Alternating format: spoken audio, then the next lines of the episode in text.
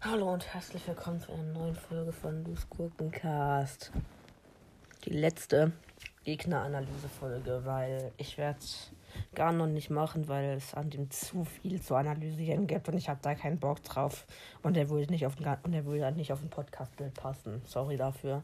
Vielleicht finde ich halt auch noch ein gescheites Bild, wo er komplett drauf passt. Aber ich glaube, die, aber die Wahrscheinlichkeit ist nicht so hoch, leider. Sorry, Leute. Aber dafür kommt jetzt der Leune. Dann, dann, dann. Auf jeden Fall äh, ich habe jetzt einen silbernen Leune auf dem Bild, weil ich kein gescheites Bild von einem roten gefunden habe. Sorry. Auf jeden Fall, der Leune hat eine riesige Mähne, wo sein Gesicht rausguckt, wie so ein Löwenkopf, ein Menschenkörper und, und, und Pferdebeine. Ja, und er hat seinen Schwanz sieht aus wie so ein Zopf. Er hat in seinem einen Huf hinten auf den Arm reif. Das ist jetzt mal. Woher hat die Zelda-Gegner diese scheiß Armreife? Ja. Und er hat an allen Beinen auch solche Tücher drum gewickelt. Warum auch immer. Er fühlt sich damit. Hm. Oh mein Gott. Er hat fünf Finger. Und keine Fußzehen.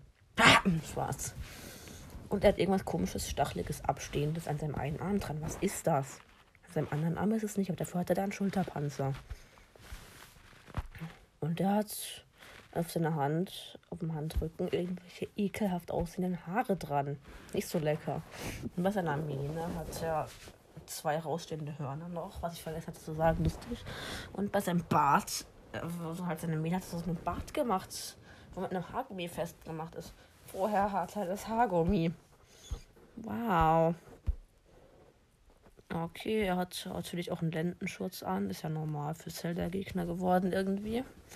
Ist eigentlich auch normal gewesen, dass sie zwei Fußzehen und drei Finger hatten. Aber der Leun hat gar keine Fußzehen und fünf Finger. Ja, also ich weiß ja nicht. Ist nicht so krass.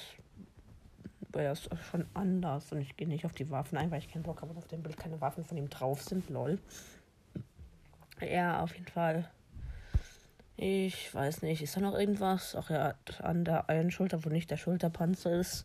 Und auf seiner Brust Narben. Wo auch immer die herkommen. Und der hat ekelhaft lange gelbe Fingernägel. Ist ja widerlich. Und das ist, glaube ich, bisher sogar die langste, langste, langste Gegneranalyse-Folge. Nein, nein, die längste Gegneranalyse-Folge. Das langste hätte ich jetzt in Outtakes gemacht, aber da ich das alles in einem Segment aufnehme, wo man nichts rausschneiden kann, wird es wohl keine Outtakes geben, Leute. Sorry dafür. Egal. Die längste Gegneranalyse-Folge ist noch wieder da. Chillig. Und ja, ich würde es mal so sagen. Tschüss, Leute.